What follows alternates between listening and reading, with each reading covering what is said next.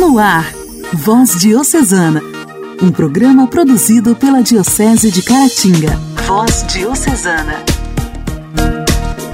A paz de Cristo, amados irmãos, que a alegria esteja presente na sua vida e com ela a gratidão a Deus por mais este dia maravilhoso. Vamos juntos iniciar mais um programa Voz Diocesana aqui pelas ondas do seu rádio. Voz Diocesana. Voz Diocesana. Um programa produzido pela Diocese de Caratinga. Hoje, dia 5 de novembro, celebramos o dia de São Zacarias e Santa Isabel.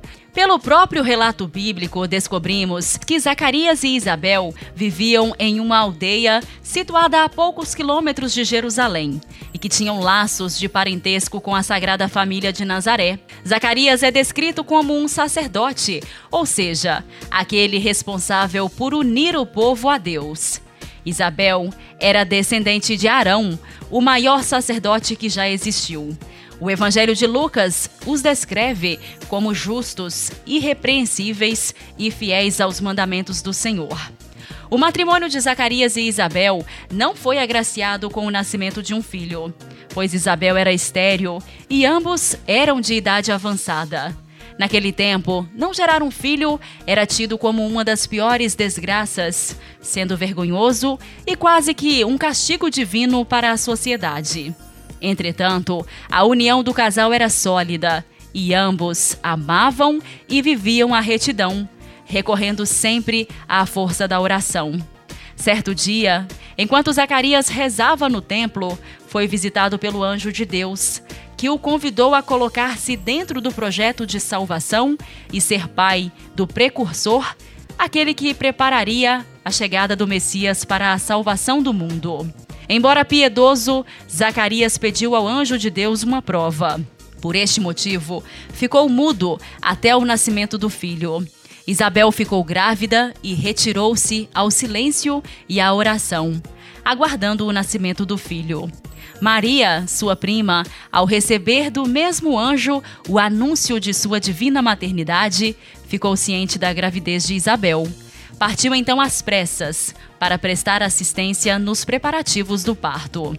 No oitavo dia do nascimento, o menino foi circuncidado, como havia revelado o anjo.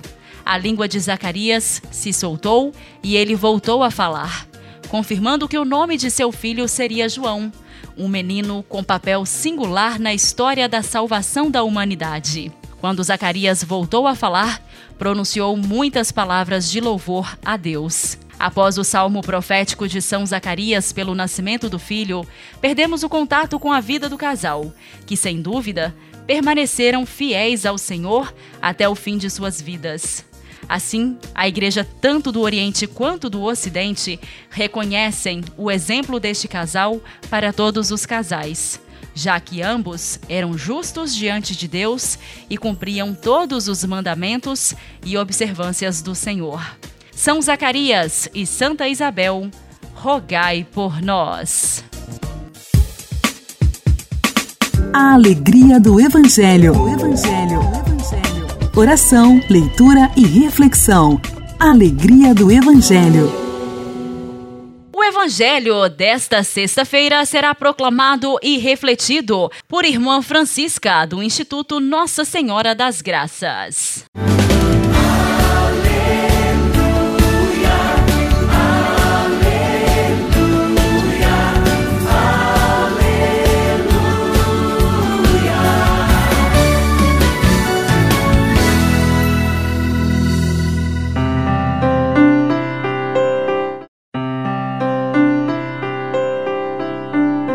Proclamação do Evangelho de Jesus Cristo segundo São Lucas. Naquele tempo, Jesus disse aos discípulos: Um homem tinha um administrador que foi acusado de esbanjar os seus bens. Ele o chamou e lhe disse: Que é isso que ouço a teu respeito? Presta contas da tua administração, pois já não podes mais administrar meus bens. O administrador então começou a refletir: o Senhor vai me tirar a administração. Que vou fazer? Para cavar não tenho forças, de mendigar tenho vergonha. Ah, já sei o que fazer para que alguém me receba em sua casa quando eu for afastado da administração. Então ele chamou cada um dos que estavam devendo ao seu patrão e perguntou ao primeiro: Quanto deves ao meu patrão? Ele respondeu: Cem barris de óleo. O administrador disse: Pega tua conta, senta-te depressa e escreve cinquenta. Depois ele perguntou a outro: E tu, quanto deves? Ele respondeu: Cem medidas de trigo. O administrador disse: Pega tua conta e escreve oitenta. E o Senhor elogiou o administrador desonesto, porque ele agiu com esperteza. Com efeito, os filhos deste mundo são mais espertos em seus negócios do que os filhos da luz. Palavra da salvação. Glória a vós, Senhor.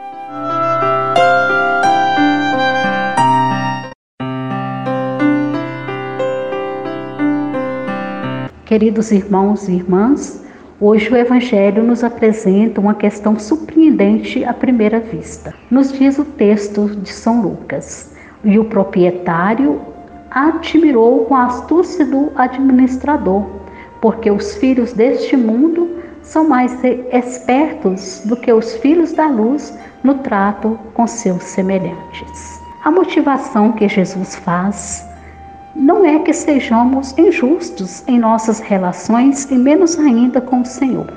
Jesus não está nos incentivando a sermos desonestos. O que Jesus manifesta é uma queixa pela habilidade que têm os filhos do mundo para solucionar seus problemas no trato com seus semelhantes. Tudo isso nos mostra, mais uma vez, que o nosso coração continua tendo os mesmos limites, as mesmas fragilidades.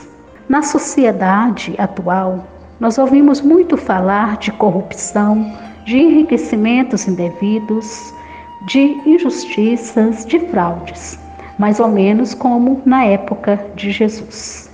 Diante de todas essas questões, nós somos convidados a nos questionar, a nos perguntar: por acaso pensamos que podemos enganar a Deus com nossas aparência, com nosso jeito mesquinho de ser cristão?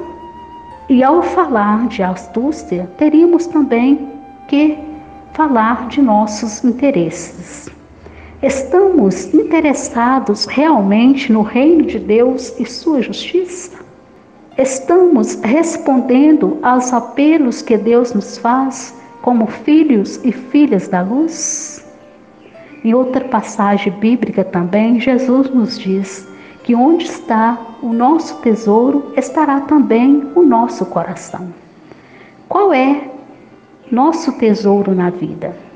Devemos examinar nossa consciência, as nossas atitudes, para conhecer, para saber onde se encontra o nosso tesouro.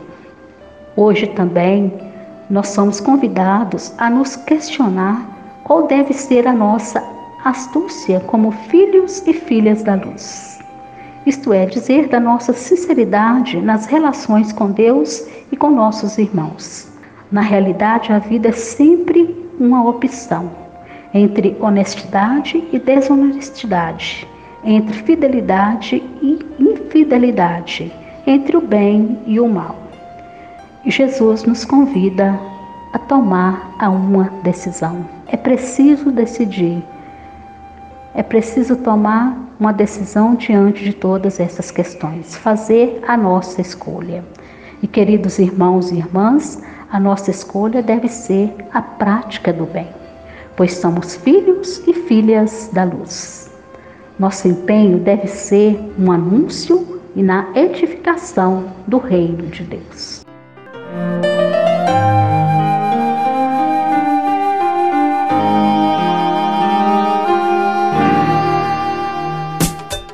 Diálogo Cristão. Temas atuais à luz da fé. Diálogo Cristão. Você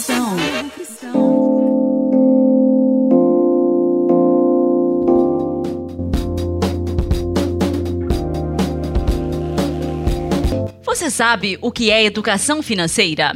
É a orientação que se dá para ajudar as pessoas a administrarem o dinheiro que ganham e, assim, evitar problemas como o endividamento.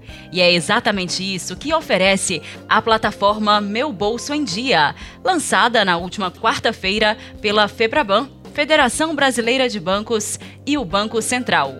A ferramenta é gratuita e traz cursos e orientações em geral para auxiliar o usuário a fazer um diagnóstico da saúde financeira e estratégias para melhorar as finanças.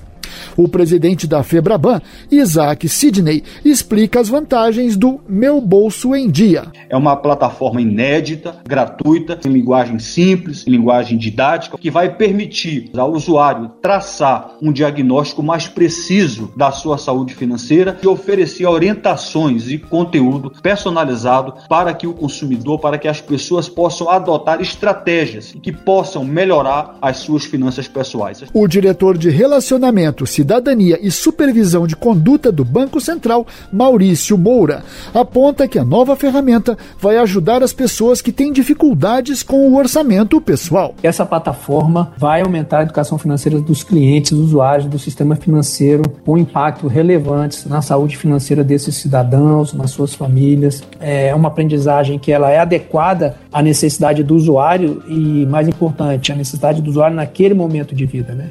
A plataforma Meu Bolso em Dia foi desenvolvida com apoio dos bancos e membros do Sistema Financeiro Nacional, além de acadêmicos. Em uma fase de testes, nos últimos seis meses, ela foi visitada e testada por cerca de 10 mil usuários.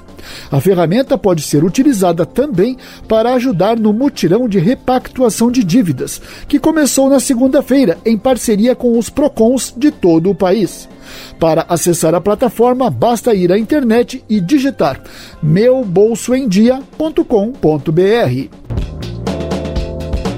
E ainda no Diálogo Cristão de hoje, informamos que os candidatos do Enem já podem acessar o cartão de confirmação de inscrição no exame deste ano.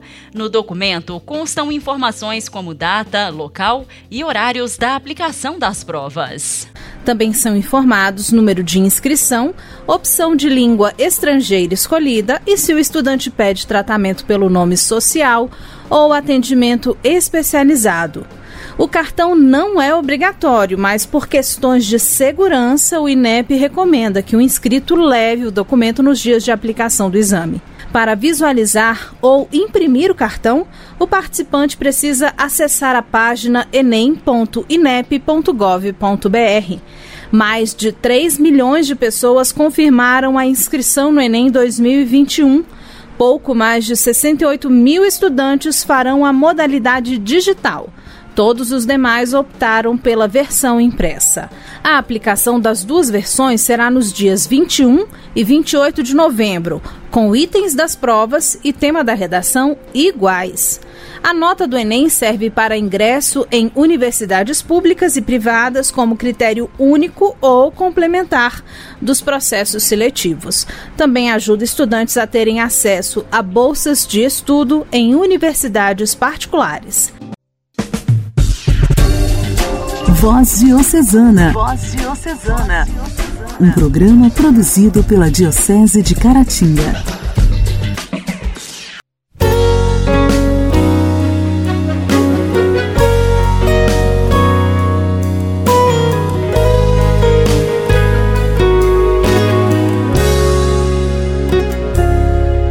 Tens o dom de ver estradas onde eu vejo o fim me convences quando falas, não é bem assim.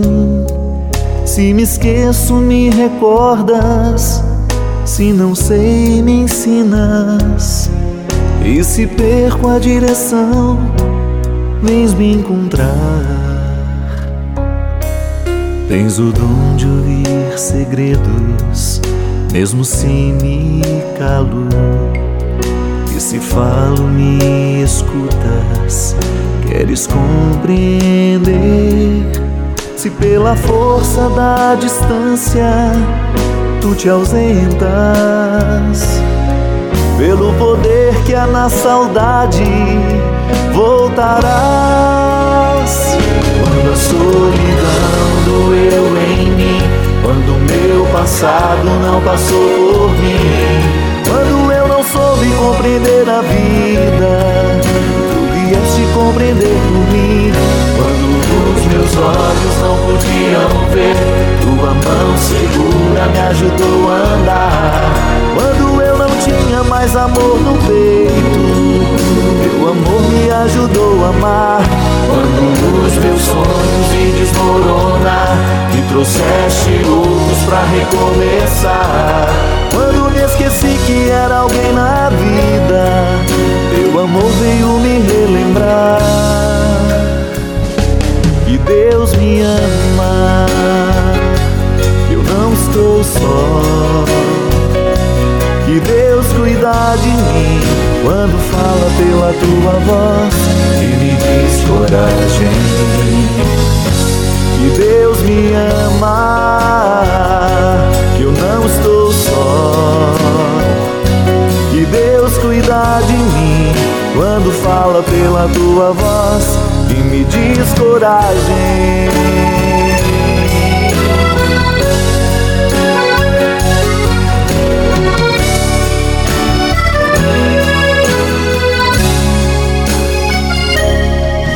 Tens o dom de ouvir segredos, mesmo se me calo. E se falo, me escutas, queres compreender. Se pela força da distância tu te ausentas, pelo poder que há na saudade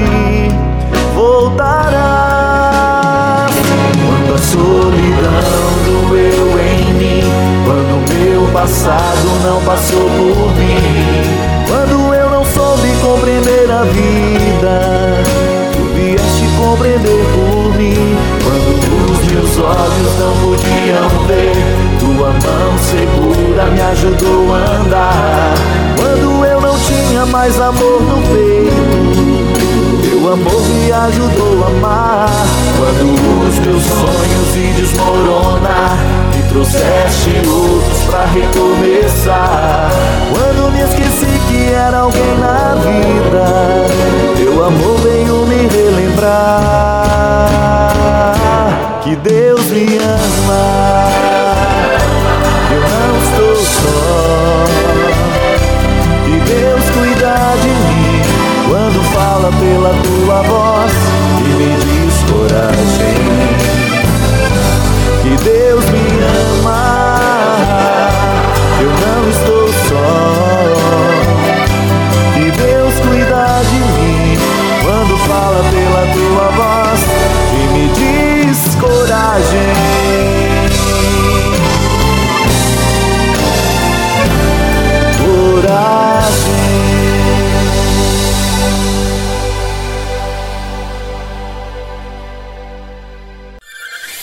Igreja, em Ação. Formação, CNBB, notícias, Vaticano, diocese, não paróquia, troco a minha fé. Igreja em Ação. Igreja em Ação. Por uma igreja sinodal. Comunhão, participação e missão. A primeira fase do processo sinodal, que deveria durar até abril de 2022, foi prorrogada por mais quatro meses, até 15 de agosto de 2022. É o que foi estabelecido pela Secretaria-Geral do Sínodo dos Bispos em relação à duração da primeira fase diocesana do processo sinodal. No Igreja em Ação de hoje, estamos recebendo o padre Patrício Fialho, coordenador diocesano de pastoral, que irá falar para a gente sobre um encontro dos missionários sinodais que aconteceu de forma virtual na última segunda-feira. Olá, meu amigo, minha amiga, você ligadinho aqui no programa Voz Diocesana. Estamos chegando com notícias do Sínodo 2021-2023 para você. Na última segunda-feira, dia 1 de novembro, nós tivemos reunidos com todos os missionários sinodais via online. O encontro foi direcionado pelo nosso amigo Kainan, que é membro da equipe diocesana, e também pela nossa amiga Gisélia. O Kainan trabalhou o Vademeco, que vem trazendo as orientações para esse processo de escuta do sínodo, e a Gisélia trabalhou o documento sinodal. Os nossos agentes, os nossos missionários sinodais estão animados com a proposta, com o trabalho. Os padres também estão animados. Muitos deles têm feito perguntas, procurando esclarecimento de como se dará esse processo em suas paróquias. A gente está vendo uma grande animação. Nós ficamos muito felizes com isso. Ficamos felizes também em ver os leigos engajados, é, as irmãs, os seminaristas, os padres, o bispo, Dom Emanuel, toda a nossa igreja diocesana está vivendo esse momento é, caloroso, esse desejo de sair ao encontro do outro para escutar o que ele tem a nos dizer. Nós, enquanto igreja, somos chamados a participar deste sínodo. É uma grande oportunidade que nós temos colaborar com o Sínodo nessa fase diocesana que agora vai até o mês de agosto. Mas nós não queremos deixar para a última hora, já queremos realizar esse trabalho quanto antes para que nada seja feito corrido, às pressas e assim ser feito é, de forma que não vai ficar tão bom. Mas com a boa vontade, o desejo que está no coração de toda a equipe, a gente percebe que será um trabalho lindo, maravilhoso para a nossa igreja diocesana. E os frutos desse trabalho já estamos colhendo, né? Perceber assim essa animação, esse desejo, essa vontade, essa igreja diocesana tão unida isso já é um grande fruto, é um grande caminho sinodal, né? caminhar juntos. Aprendamos sempre a caminhar juntos construindo o reino de Deus. Procure você aí na sua paróquia, se informe com seu pároco, como se dará esse processo do sínodo em sua paróquia. Se ele ainda não estiver bem informado, ajude-o nesse processo também de se informar para que o trabalho possa acontecer da melhor forma possível. Um grande abraço para você, continue ligadinho aqui no programa Voz Diocesana.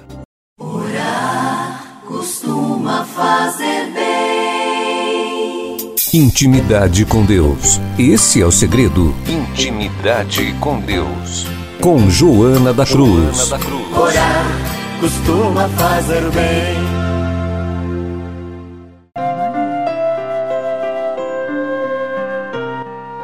Vinde Espírito Santo. Quero deixar uma dica para você. Segue lá no Instagram o Padre Leonardo Wagner. Ele é uma bênção e ele tem deixado pequenos vídeos de formações que são verdadeiras riquezas espirituais. E eu vou dividir com você aqui um pedacinho dessas formações, tá bom? Então vamos lá? Vamos aprender com o Padre Leonardo.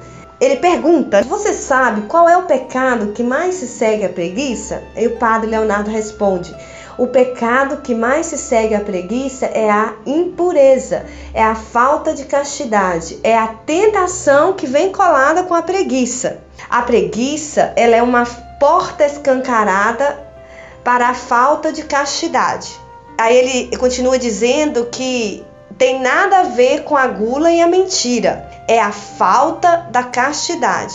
Por que, padre? O que, que tem a ver? Porque a preguiça revela uma falta de disciplina, uma pouca força de vontade.